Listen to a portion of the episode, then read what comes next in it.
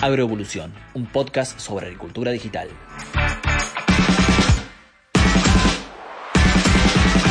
Hola, bienvenidos, ¿cómo andan? Bueno, espero que muy bien, más aún si le han dado play a este episodio, que va a estar muy interesante. Yo soy Jeremías Drobot, trabajo en Fieldview y aquí comienza un nuevo capítulo de Agroevolución, el podcast que hemos creado para hablar de todo lo referido a la agricultura digital. Aquí charlamos con distintos referentes del sector agropecuario acerca de nuevas tecnologías, sus historias, cómo ven el sector, el futuro y tantas otras cosas más. Bueno, ya mismo paso a saludar al entrevistado que tenemos hoy, que es un típico asesor agrícola, eh, estos personajes que, tanto nos gusta entrevistar y que tanto conocen de, su zona. Él es ingeniero agrónomo eh, y es un profesional que, ya lo van a escuchar, eh, se dedica siempre a, tocar temas de seguir planteos sustentables en las producciones que lleva a cabo y eso es lo que, lo que nos interesa mucho. Eh, él es bueno, la pata técnica de varias empresas agropecuarias, eh, trabajando siempre en asesoría y consultoría, y conoce todas las partes del negocio porque ya van a ver que bueno, ha hecho desde, hace desde planes de siembra hasta eh, ejecuta inversiones productivas a gran escala. Desde Galvez, Santa Fe, nos saluda Claudio Bosco. ¿Cómo andas, Claudio? Gracias por recibirnos. Jeremías, ¿cómo andás? muy bien, Bien, bien. Eh, bueno, gracias a ustedes por, convocarme y a ver, y escucharme, eh, a ver qué puedo aportar al, a, esto que, bueno, tan, tan útil es hacia que llega gente que, a ver, por ahí están, como te decía hoy, un tanto dinosaurio como yo. Yo soy eh, agrónomo, hace 20 años que me recibí. Y bueno, todas estas tecnologías, imagínate cuando yo me recibí, las primeras tecnologías que estábamos viendo eran los pilotos, no los pilotos, los banderilleros satelitales. Claro. Para que nos remontemos a esas tecnologías. Y bueno, de ahí arrancó, creo que fueron las primeras tecnologías que se metieron en, la agricultura, ¿no es cierto? Después eh, evolucionamos a los pilotos, ya evolucionamos al, mapeo satelital, a, la ambientación, y bueno, y hoy todavía lejos estamos de encontrar el techo. Bien, buena, muy buena introducción. Eh, tenemos para hablar largo y tendido. Sí, sí, seguro. Claudio, bueno, siempre hacemos una primera pregunta. Este podcast tiene un eslogan que es eh, sobre agricultura digital, se llama. Y queremos saber qué, es lo que pensás vos, que se te viene a la mente cuando, cuando se menciona este término, que es, que es bastante nuevo. Y, y digamos, ¿Qué herramientas ves que se están usando? Si querés, más bien en tu zona, en tus asesorados. Eh, ¿Cómo ves la adopción? ¿Cuáles ves que son las barreras, los prejuicios? Y, también las cosas que hacen crecer, ¿no? Un poco el, balance de este gran eh, paraguas que es agricultura digital. Eh, bueno, es para hablar un rato largo y, para mirarlo de múltiples aristas.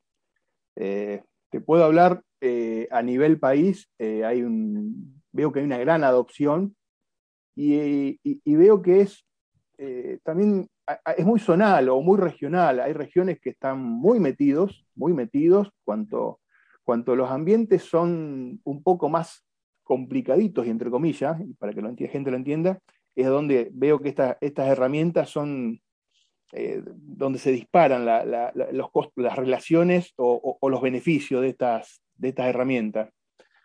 La zona nuestra, que te puedo decir, eh, hay, porque a ver, todo esto viene un poco de la mano de, la maquinaria. Eh, a ver, si es una zona como esta en la cual la maquinaria, digamos que es una maquinaria de, no sé, 5 o 6 años, maquinaria, o sea, no tiene mucha renovación, es como que muchas veces estas tecnologías tienen que ir de la mano, ¿no es cierto? Eh, y te lo digo en, primera persona, a ver, yo tengo productores que, ¿por qué ciertas tecnologías no la podíamos aplicar? Era porque la cosechadora o la sembradora o la pulverizadora todavía no, en su momento, cuando se compró hace cinco años, seis años, no estaba del todo preparada para que entren ciertas eh, herramientas de, agricultura digital. Eh, cuando van apareciendo nuevas herramientas, nuevas herramientas, nueva maquinaria, que ya vienen preparadas, entonces eh, incorporar todas estas eh, esta tecnologías digitales se hace mucho más fácil. Eh, hay, también hay idiosincrasia, a ver, yo te dije, yo soy medio viejito, en la agronomía, soy más del, del, botín o de, la bota y, caminar el lote, que a ver, también va de la mano con la, con la agricultura digital, porque lo que me está mostrando eh, una pantalla o, una compu o una imagen satelital o, algo, por ahí uno tiene que ir hasta el campo, eh, alguien, alguien tiene que ir hasta el campo como para decir, bueno, lo que veo verde es esto y lo que veo amarillo es lo otro. Nunca se va a poder eh, prescindir del, técnico. Y no, porque a ver, la agricultura digital es un robot que te dice, mira, yo veo que esto es distinto a esto. Eh, andá al lote y fíjate por qué es distinto. Hay veces que no necesitas ir al lote porque entras a un mapa de suelo y decís, claro, acá está la loma, y acá está el bajo, o acá está la parte inundable y acá está la parte seca. Eh, uno a veces está conociendo los campos, pero obviamente eh, el que hizo el mapa de suelo en algún momento fue al campo para, determinar que eso era más bajo y eso era más alto, ¿no es cierto? Eh, acá la zona mía, te diría que está arrancando, está, se está empezando a ver cada vez más.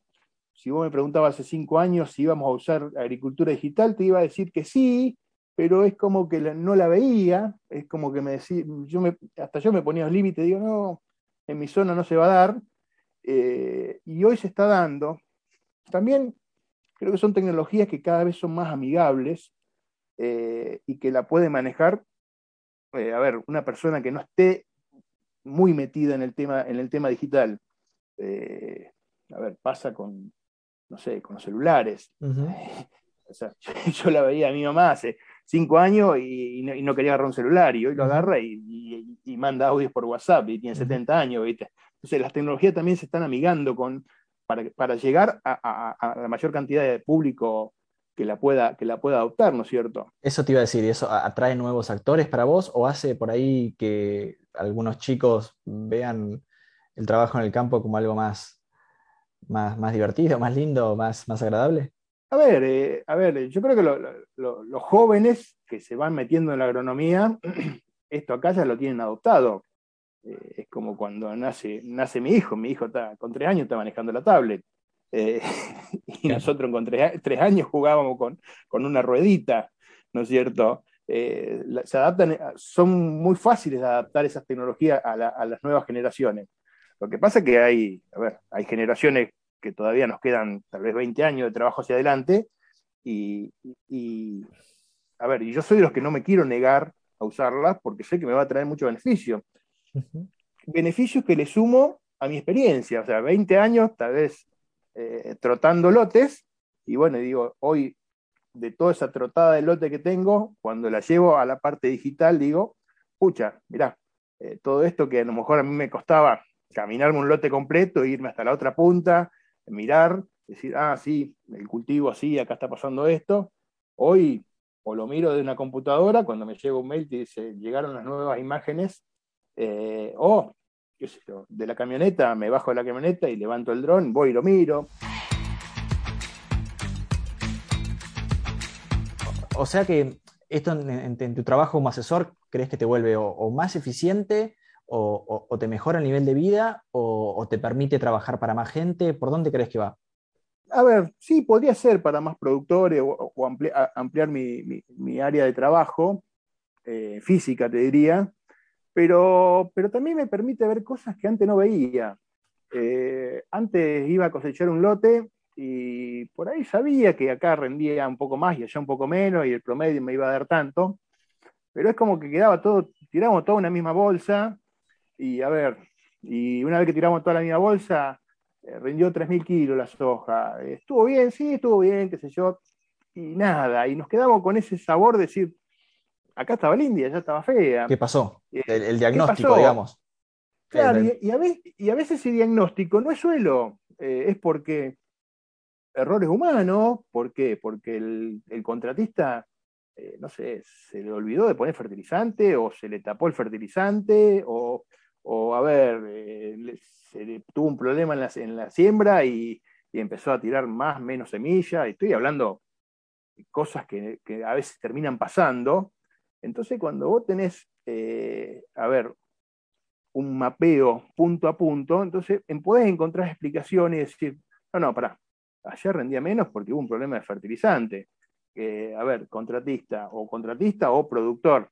Eh, acá tenemos que trabajar sobre esto, no puede pasar que por un error que pasó hace, seis meses, hoy, hoy lo estoy pagando.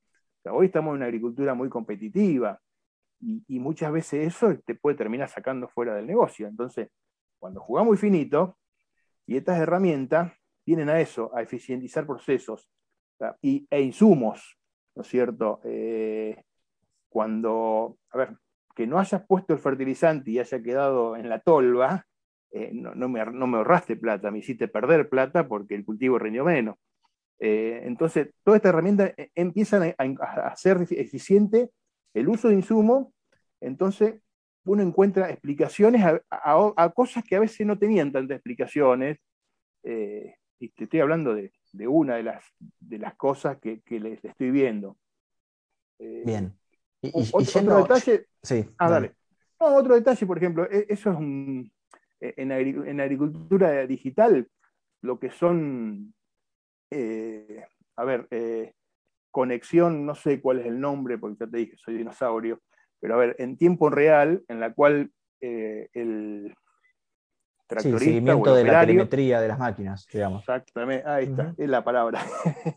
es la palabra. o sea, yo tengo equipos, por ejemplo, puestos en los pulverizadores, en las cuales dentro de ciertos parámetros, yo estoy viéndolo en el celular. Y, una discusión que tuve, a ver, nos chicañábamos un poco con el operario, me dice, vos, vos me querés ver cuándo estoy y cuándo no estoy trabajando. En verdad sí, eh, eh, yo sé cuándo vos moviste la máquina y cuándo la pagaste. Pero a ver, ¿qué me ha ayudado en este último año estos equipos que hemos puesto? Eh, nos ayudó a tomar decisiones en conjunto. Porque un operario que está trabajando a la distancia, yo estoy trabajando a la distancia en otro campo, en, otra zona. Eh, a ver, hay viento, eh, hay baja humedad relativa, eh, alguna situación. entonces, un operario a veces, entre comillas, se la juega y dice, y bueno, le voy a dar igual porque me mandaron a hacer este laburo y lo tengo que terminar. y a veces si bien tiene las herramientas a lo mejor para medir presión, medir temperatura, medir humedad, medir velocidad del viento, que es los aparatitos de mano, pero dice, y bueno, le doy. Y, ese le doy, por ahí puede terminar en un mal trabajo dentro de tu lote o hacerle daño a un vecino a veces por una deriva, por diferentes situaciones. Eh, yo, él cuando está trabajando, veo, veo en tiempo real, decir, eh, che, Hernán se llama, Hernán, me parece que estamos jugados en esto. ¿Qué te parece si dejamos y arrancamos más tarde o arrancamos mañana o seguimos? Entonces también, también sirve para, estar en, dos lugares al mismo tiempo, ¿no es cierto? A, mí esa parte de la parte de, la agricultura digital, de, estar con los datos en, el momento arriba de la máquina, o sea, lo que ve el operario lo estoy viendo yo, para mí es fantástico. Y cuando hablas de, herramientas, así, no, en concreto, ¿qué, ¿cuáles son las que, las que más ves que se usan o que te gustan a vos? Eh, no sé, cuestiones para prescribir semillas, fertilizante o, o, sanitarios. ¿Cuáles, ¿Cuáles crees que son las que más están saliendo o sea, se han adoptado masivamente? Yo te lo voy a hablar a, nivel regional y después si querés te lo, llevo más, más a nivel eh, área productiva argentina. Eh, a, nivel, a nivel zonal, eh, como te dije, estamos trabajando, hay poco desarrollado, pero cuando yo lo proyecto a zonas en las cuales hay heterogeneidad de ambiente, en las cuales puedes trabajar con eh, cantidad de semilla, con cantidad de fertilizante diferenciada por ambiente, e, eso, sin duda, esos ambientes dejaron, dejaron de ser improductivos.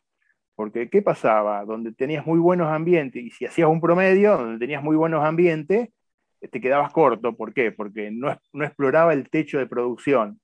Y donde tenías un mal ambiente, y por poner exceso de semillas, a veces producían cero. Eh, hoy producen poco, pero producen esos ambientes. Entonces es una forma de, hacer una, agricultura que termina siendo sustentable. Vos me, dijiste, me, definiste como, como que trabajo en la sustentabilidad eh, eso es parte de la sustentabilidad, porque en un ambiente donde un maíz va a rendir 2.000 kilos, que uno puede decir es muy poco, pero sí, pero si a esos 2.000 kilos yo le coloco la cantidad justa de nitrógeno que va a necesitar ese maíz para rendir esos 2.000 kilos, termina siendo un planteo sustentable.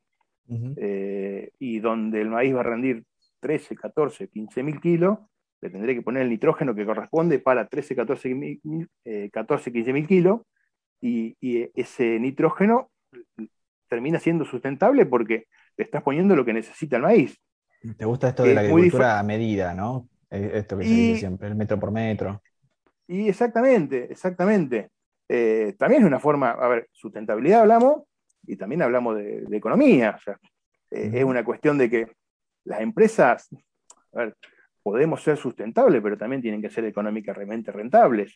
O sea, no vive una empresa de la sustentabilidad, por más que sea algo que uno siempre busca, pero vive de la rentabilidad una empresa. Entonces, eh, hay, que, hay, que, buscar ese equilibrio y, estas herramientas vienen para eso. Eh, a ver, otras herramientas que me vienen a la cabeza, que acá en la zona se están empezando a usar, que también uno pensaba que no, esto, esto no va a llegar nunca a nuestra zona, eh, son las aplicaciones selectivas.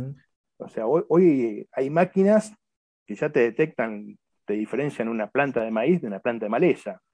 Todavía son medios que no llegaron eso, pero va a llegar. Entonces, uno cuando se pone a pensar en agricultura digital, eh, a ver, a mí, a mí no me da la cabeza a dónde termina esto. Sé que el techo todavía estamos lejísimos de alcanzarlo y seguramente nunca lo vamos a alcanzar porque constantemente lo vamos a, superar ese techo, con nuevas tecnologías, con, nuevas, nuevas, nuevas cosas que van a ir llegando que, bueno, en mi mente no entra. O sea, ¿cuál, es el futuro de esto? ¿A dónde termina? Bien, y en esto que decías de, que se comenta, de, bueno, cuando sale una tecnología, esto no es para acá y demás, me gustaría que, con tu experiencia de, como asesor me, me describas un poco o, me pintes eh, cómo funciona la transferencia tecnológica en, el productor local o de tu zona, eh, con, la idiosincrasia particular que tiene. Eh, no sé, sale una, nueva tecnología, aplicación selectiva de maleza, como decir, bueno, no, va a andar acá en esta zona. ¿Cómo empieza a andar? ¿es, el boca en boca? ¿Es, ¿Tiene que traerlos? ¿Se escuchan determinados referentes? Eh, por fuera del marketing de las empresas, ¿cómo crees que se llega a, establecer un, sistema, una herramienta en una zona? Siempre hay un, productor que yo le llamo punta de flecha, que, se termina metiendo en esto. Eh, pero las veces que yo incorporé tecnología digital a básicamente, a ver, yo cuando tomo decisiones en la, empresa, eh, no solamente en la parte digital, o sea, tomo decisiones, las llevo con números. Eh, Excel y, números. Eh, y te estoy hablando de eh, hace 5 o 6 años cuando decidimos poner los pilotos automáticos. y, lo único que vamos a lograr, te, planteaba el, el, productor, es que el, a ver, el tractorista deje de manejar y vaya sentado, sentado o tomando mate o cruzado de brazo. Si yo le pago para que maneje. No, no, no es así. no es así. Primero, que, a ver, eh, las líneas son perfectas, la distancia entre surcos es perfecta, pero más allá de eso, y bueno, decía el productor, que maneje derecho, si yo le pago para que maneje derecho, no para que maneje torcido. No, después cuando lo, llevamos a número, resulta que eh, no es lo mismo que una persona esté todo el día de un volante, y, lo digo para que si hay alguna persona que no entiende de, tractor, eh, eh, eh, te lo digo, agarrar la autopista y trata de manejar 800 kilómetros en un solo tiro. 800 kilómetros son 8 horas de viaje, una jornada laboral. ¿Te cansás? Si esos 800 kilómetros te pasás del lado del acompañante, ni la sentís. Exactamente. Y bueno, eso, está, eso es lo que termina pasando al final de la jornada, que el tractorista se baja y nada, agarra su bolso y se va a la casa y se sienta a, almorzar con su familia o a cenar con su familia eh, se acuesta y el otro día arranca fresco como una lechuga.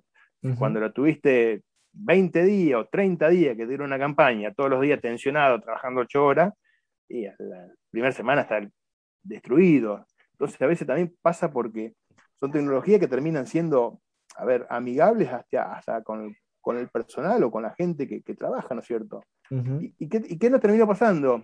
Que eso te lo digo cuando lo llevas a número.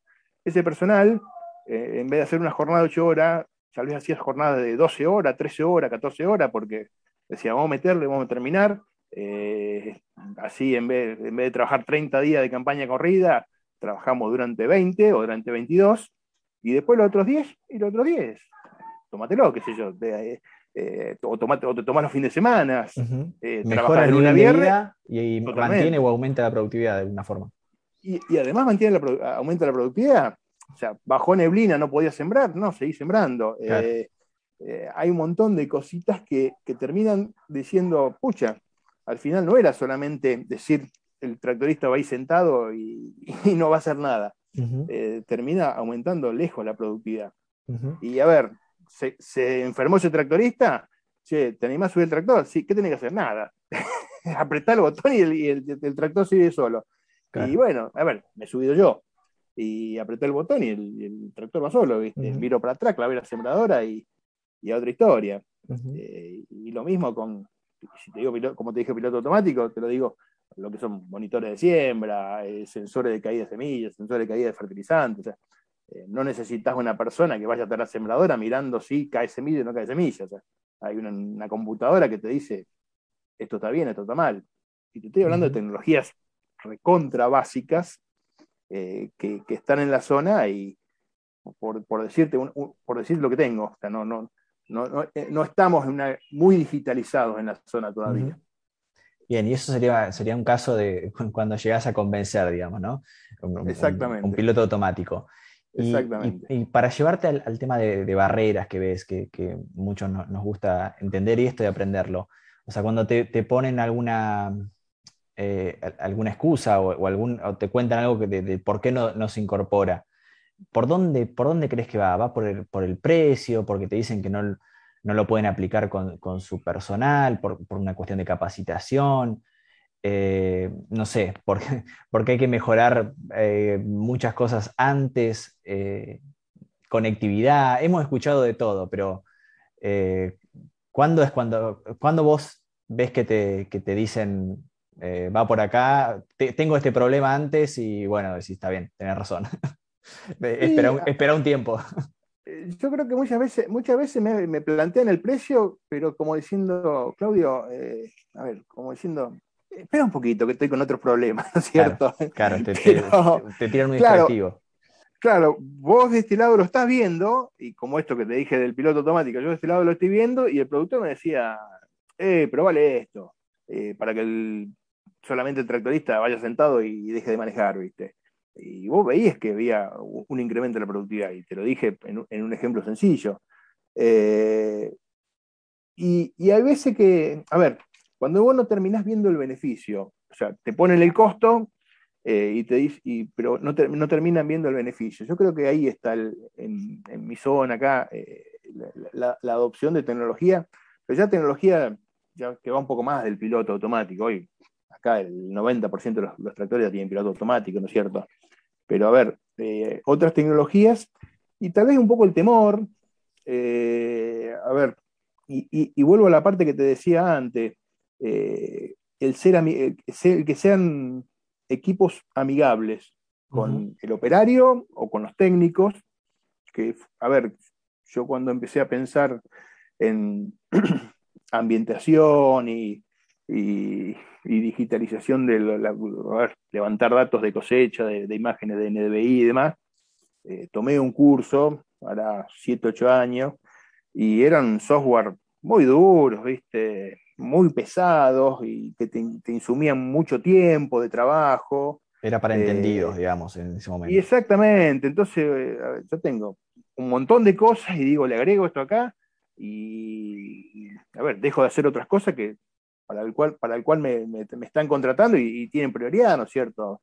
Eh, entonces, es como que yo me dije, yo dije en ese momento, yo esto no me puedo meter, y la empresa tampoco, a ver, como yo no, hice punta de flecha, es como que no le bajé línea a, mi productor, que a lo mejor que tendría que haber dicho, escúchame, yo esto acá, esto, esto no me meto, pero esto es fantástico, esta tecnología.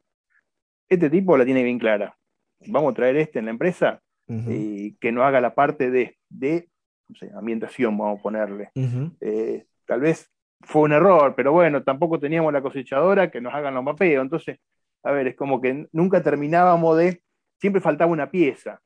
Hoy veo, y en el caso de Filvio, eh, eh, ayer vienen los, chicos, que casualmente ayer plantamos la semillita, y vienen los chicos a instalarlo y nada, enchufaron y ya empezó a andar.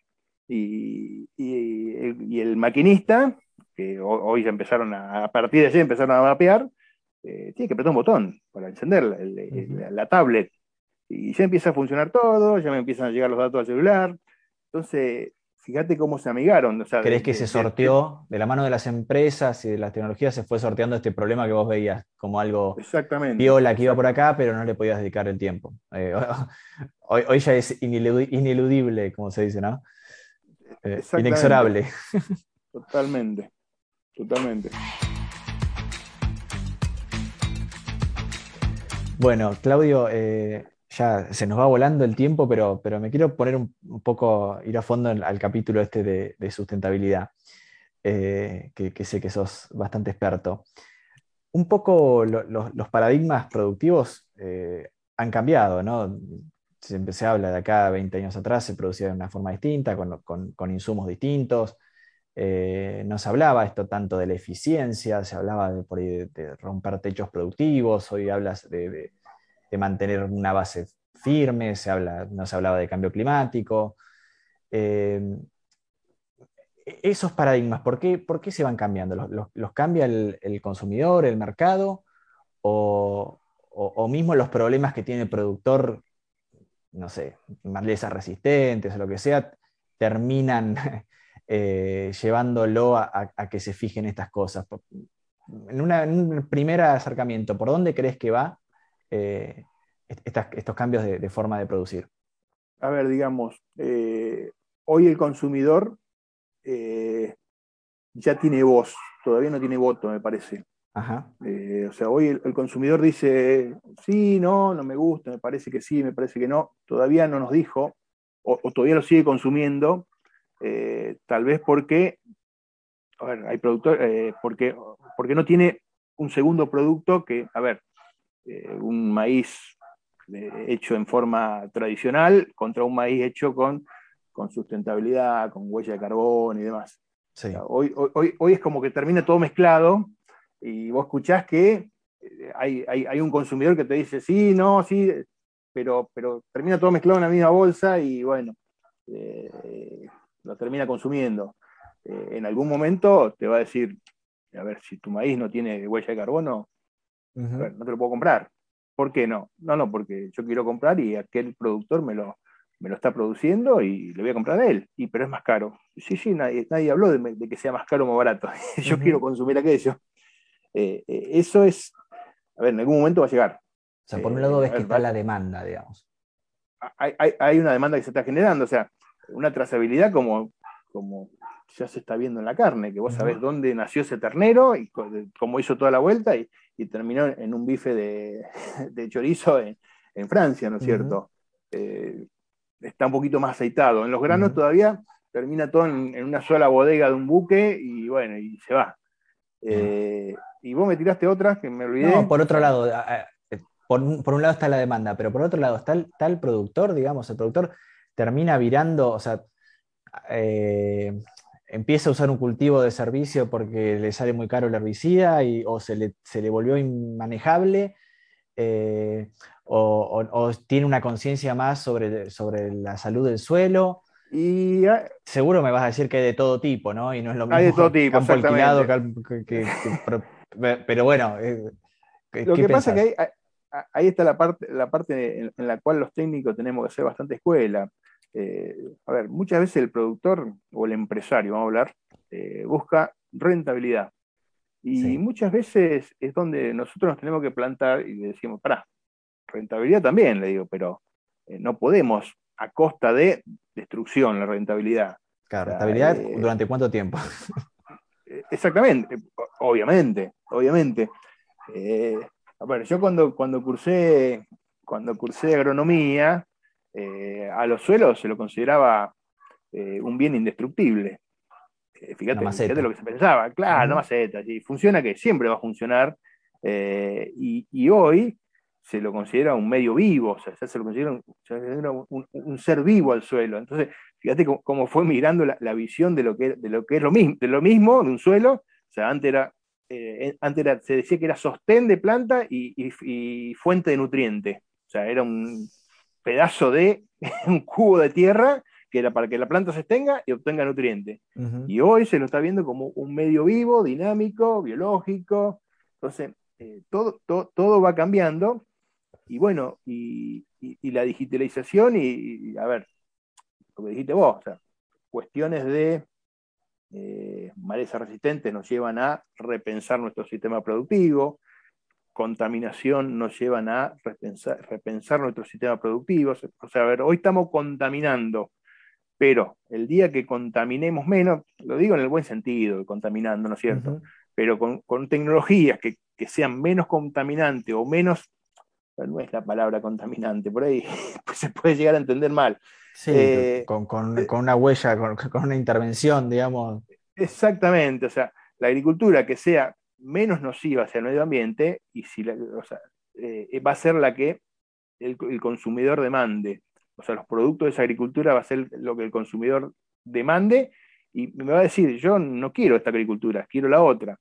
Entonces, cuando vos a esto le pones tecnología y digital y eficiencia de uso de insumos, eh, que los procesos, eh, a ver, se use lo que tenga que usarse y arriba de una maleza y no puesto en cualquier parte. O sea, todo esto hace, es recontra complejo explicarlo, eh, pero desde el punto de vista que lo veas, o sea, hoy la digitalización y la agricultura digital eh, va a aportar a la, sustentabilidad y, no solo a los rinde, porque uno, uno, lo que quiere muchas veces el productor dice que, rinda más y que me des más kilo por hectárea, y a veces no es eso. Eh, en el corto plazo a lo mejor sí, pero en el largo plazo yo también tengo que mantener eso, esos rindes, esa estabilidad, y a ver, si contamina un suelo, si lo destruís, si lo, lo compacté, si lo.